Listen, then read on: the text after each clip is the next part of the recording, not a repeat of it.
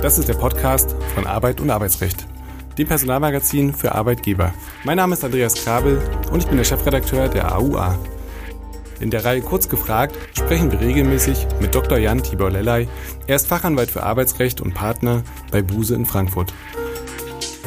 Herzlich willkommen, lieber Dr. Lellay, zu einer weiteren Folge Kurz gefragt. Heute wollen wir sprechen über den Schulungsanspruch des Betriebsrats. Es ist ein Klassiker. Welche Betriebsratsschulungen muss der Arbeitgeber eigentlich finanzieren? Sowohl inhaltlicher Natur, aber natürlich auch hinsichtlich der Ausgestaltung der einzelnen Schulungen ist die Bewertung nicht immer ganz einfach. Einen im November des vergangenen Jahres entschiedenen Fall des BAG wollen wir zum Anlass nehmen, hierüber detailliert zu sprechen.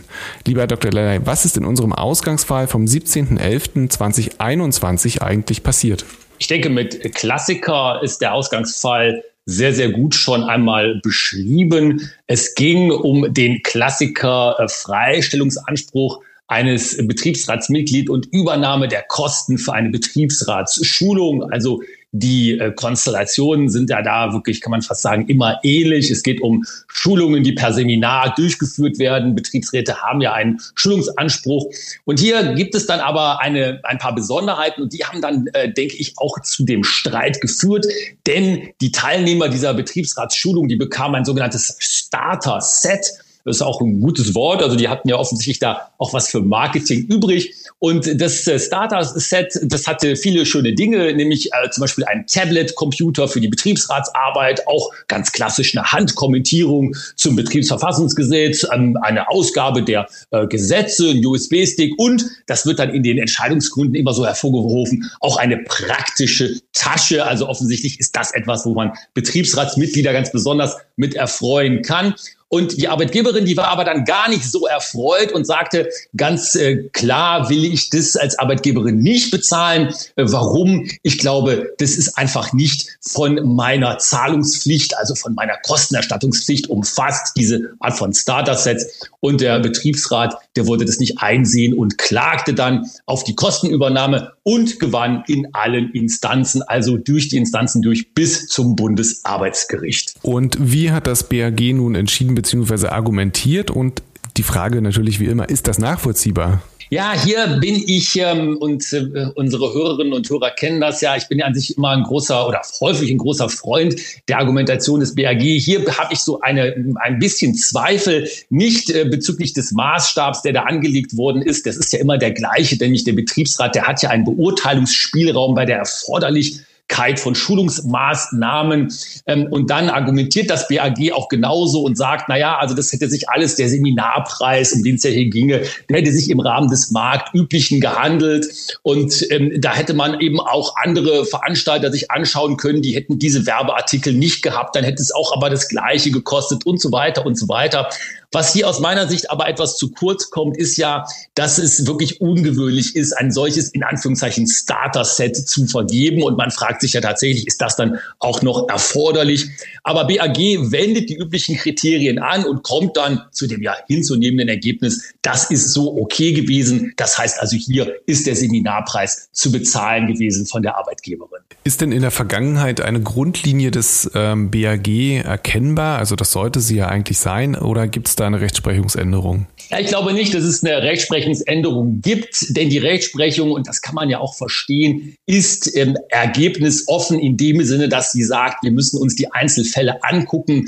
Es gibt einen Verhältnismäßigkeitsgrundsatz, äh, den das BAG da auch immer ins Spiel bringt. Der muss gewahrt werden. Ähm, und ähm, es ist eben letztendlich so, dass es sich an den Bedürfnissen des Betriebsrats ausrichten muss, des Schulungsanspruchs, aber eben nicht allein. Die betrieblichen Verhältnisse müssen auch immer eine Rolle spielen. Und es dürfen natürlich auch nur die Kosten verursacht werden, die für angemessen äh, zu halten sind, beziehungsweise der Betriebsrat für angemessen halten äh, kann. Diese Prüfung, die wird immer angewandt. Aber man merkt das ja schon, wenn man es hier auch im Podcast bespricht. Die ist ziemlich ergebnisoffen. Und was dann im Einzelfall dabei rauskommt, naja, das weiß man nie so genau. Und hier kam es eben dabei raus, dass es auch ein Starter-Set mal sein darf. Werfen wir einen Blick auf die Schulung. Ähm, woraus ergibt sich da der Anspruch des Betriebsrats? Der Schulungsanspruch ist geregelt im Betriebsverfassungsgesetz, Paragraph 37 äh, Absatz 6. Da steht es drin, dass die Betriebsratsmitglieder zu schulen sind Und das ist hier auch immer die äh, rechtsdogmatische, wie Juristen ja manchmal sagen, Ausgangslage für diese ganzen Streitigkeiten. Aber es gibt ja auch viele Fälle, die sind gar nicht streitig. Und Schulungen haben es ja oft an sich, dass sie an anderen Orten stattfinden. Die Frage stellt sich natürlich nicht, ob die Reise- und Verpflegungskosten umfasst sind. Das sind sie natürlich. Die Frage ist aber, welche Fallstricke lauern da? Also wo gibt es da die Grenze, dass ich sage, das muss ich als Arbeitgeber nicht mehr tragen? Ja, völlig richtig. Die Reise- und Verpflegungskosten, die sind umfasst. Wobei, das kann man hier ja auch mal ähm, erwähnen, da gibt es auch Streitigkeiten darum. Ich habe zum Beispiel noch so Seminare äh, in Erinnerung, mit denen ich mal zu tun hatte, wo auch sowas wie Kinderbetreuung übernommen wurde. Ist ja schön. Frage halt nur, ob es Arbeitgeberin dann bezahlen muss. Ähm, sowas, was nicht umfasst ist, ist zum Beispiel Rauchen, Alkoholgenuss oder eindeutige Freizeitaktivitäten. Also der Fallstrick, der kann immer da sein, wo man dann sagt, wie ist es denn aus Sicht der Arbeitgeberin, wenn erkennbar ist, welche Kosten konkret für welche Leistung anfallen? Und ähm, da kann es dann zum Beispiel darauf ankommen, ob die Kosten auch aufschlüsselbar sind. Das ist sicherlich ein Fallstrick, der in der Praxis immer wieder eine Rolle spielt. Geht denn der Schulungsanspruch eigentlich uneingeschränkt? Ähm, ich beziehe mich da vor allem auf einen Betriebsrat, der kurz vor dem Ende der Amtszeit ähm, aktiv ist, hat der noch einen vollen Anspruch auf die Schulung? Das ist äh, aus meiner Sicht auch eine fast schon klassische äh, Konstellation. Ob das jetzt nun das Ende der Amtszeit ist oder insgesamt eben die Frage, braucht der oder die denn das, die Schulung? Und da sagt das BAG meiner Meinung nach auch wirklich nachvollziehbar, äh, es gibt die sogenannten Grundlagenseminare, das berühmte Arbeitsrecht 1, 2, 3 Seminar, so wird das ja auch genannt. Das ist immer erforderlich. Äh, und ähm, es gibt aber dann eben Ausnahmen, wenn zum Beispiel absehbar ist, dass ein zu schulendes Betriebsratsmitglied in der verbleibenden Amtszeit das Wissen nicht mehr braucht, dann ist die Teilnahme nicht mehr erforderlich. Aber das sind wirkliche Ausnahmefälle. Und Sie haben es gerade angesprochen. Welche Voraussetzungen müssen denn ganz grundsätzlich vorliegen, damit eine Schulung erforderlich ist? Die Erforderlichkeit, die bezieht sich auf die Betriebsratsarbeit, äh, um es mal umgekehrt zu sagen. Ich brauche ja äh, Betriebsräte, die wissen, was sie tun, also die so trainiert, geschult sind, dass sie auch ihre Aufgaben nach Betriebsverfassungsgesetz erledigen können. Das heißt, erforderlich ist die Schulung immer dann, wenn sie die Kenntnisse vermittelt, die für die Betriebsratarbeit nötig sind. Das sind dann zum Beispiel diese Grundlagenschulungen ja auf jeden Fall. Aber dann eben auch der Verhältnismäßigkeitsgrundsatz. Da kommt dann so etwas wie das Kostenschonungsprinzip, nicht? Also nicht übermäßig teure Seminare buchen. Bitte nicht das ähm, Schulungsseminar buchen, was immer auf Rügen stattfindet oder wo man immer an den Tegernsee fährt. Und diese Dinge, die spielen dann auch noch eine Rolle. Sie wollen auch in den sozialen Netzwerken nicht auf die Auer verzichten? Dann folgen Sie uns auf LinkedIn, um keine News mehr zu verpassen. Den Link finden Sie in der Folgebeschreibung. Und im Prinzip haben Sie es ja auch schon angesprochen. Es gibt also einen ähm, Unterschied zwischen der Grundlagen und der vertiefenden Schulung. Ähm, welchen Maßstab könnte man da vielleicht ein bisschen enger gefasst anlegen? Ja, ich denke vor allen Dingen bei den vertiefenden Schulungen, da liegt ähm, äh, manchmal so der, der Hase im Pfeffer.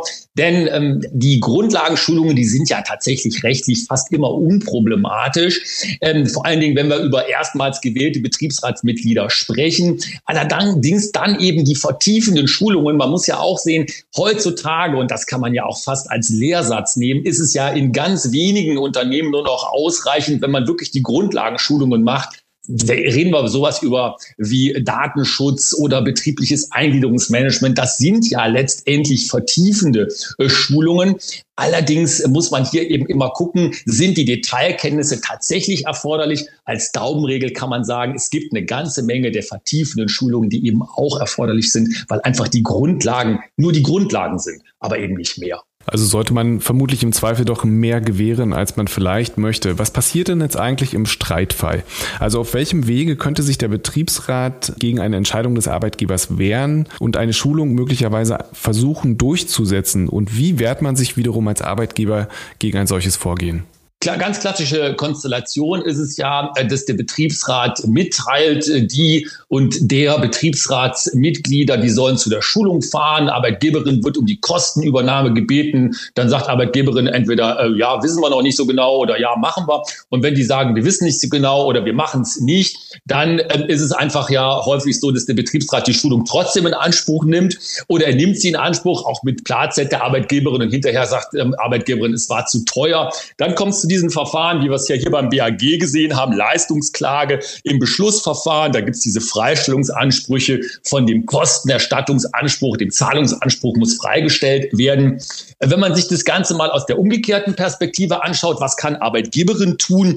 Ähm, ich glaube, der früher immer so als Geheimtipp gehandelte Paragraph 37 Absatz 6 Satz 5 BTVG, nämlich Einigungsstelle anrufen, wenn man äh, die Schulung nicht für erforderlich hält, das ist nicht so gut. Das kostet nämlich meistens aus Sicht des Unternehmens noch mehr als die Schulung, die man sonst bezahlen müsste. Was man aber sicherlich immer tun kann, ist sich den äh, Betriebsratsbeschluss anschauen, der die Betriebsratsmitglieder zur Schulung entsendet. Da werden viele Fehler gemacht und wenn diese Fehler durchschlagen, also formelle Fehler durchschlagen, dann muss Arbeitgeberin auch die Kosten nicht übernehmen. Wobei das wäre dann nur ein Aufschieben der ganzen Sache, oder? Ja, also man kann es dann erstmal so aufschieben. Allerdings ist es ja auch so, dass BAG sagt, dass bei diesen in Anführungszeichen zeitgebundenen Dingen äh, nicht mehr im Nachhinein dann äh, der Beschluss äh, die äh, Kostenpflicht auslösen kann. Also da ist man, denke ich, dann aus Unternehmenssicht, aus Sicht der Arbeitgeberin schon auf der richtigen Seite. Allerdings muss man natürlich auch sagen, zur vertrauensvollen Zusammenarbeit trägt das nur bedingt bei. Und lassen Sie uns ganz zum Schluss noch einen kleinen Exkurs wagen. Woraus ergibt sich eigentlich der Anspruch auf angemessene Ausstattung ähm, des Betriebsrats und wo liegen da die Grenzen? Also anders gefragt, was braucht ein Betriebsrat eigentlich zur Arbeit? Der andere große, äh, das andere äh, große äh, Normen oder Normgefüge kann man fast ja sagen, ist Paragraph 40 Absatz 2 BTRVG. Da ist ja geregelt, welche Ausstattung der Betriebsrat als Gremium für die tägliche Arbeit braucht.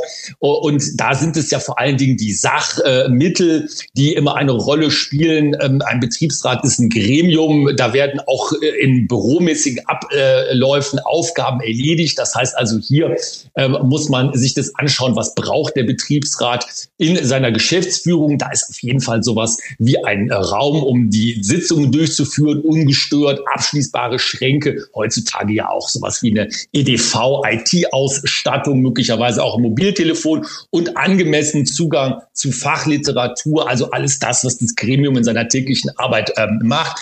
Ich gebe auch da immer gerne den Rat, hier nicht zu streng zu sein als Unternehmen. Äh, man hat nichts davon, sich da in Kleinkriege verwickeln äh, zu lassen. Man muss natürlich genau hinschauen, aber trotzdem sollte man da nicht zu sehr jeden Cent umdrehen, einfach im Sinne der vertrauensvollen Zusammenarbeit. Ganz herzlichen Dank für diese Folge. Wir hören uns beim nächsten Mal. Tschüss, bis dahin. Dankeschön, tschüss. Ihnen fehlt die letzte Ausgabe der Auer? Mit dem Abo kann Ihnen das nicht mehr passieren. Einfach auf die Folgenbeschreibung klicken.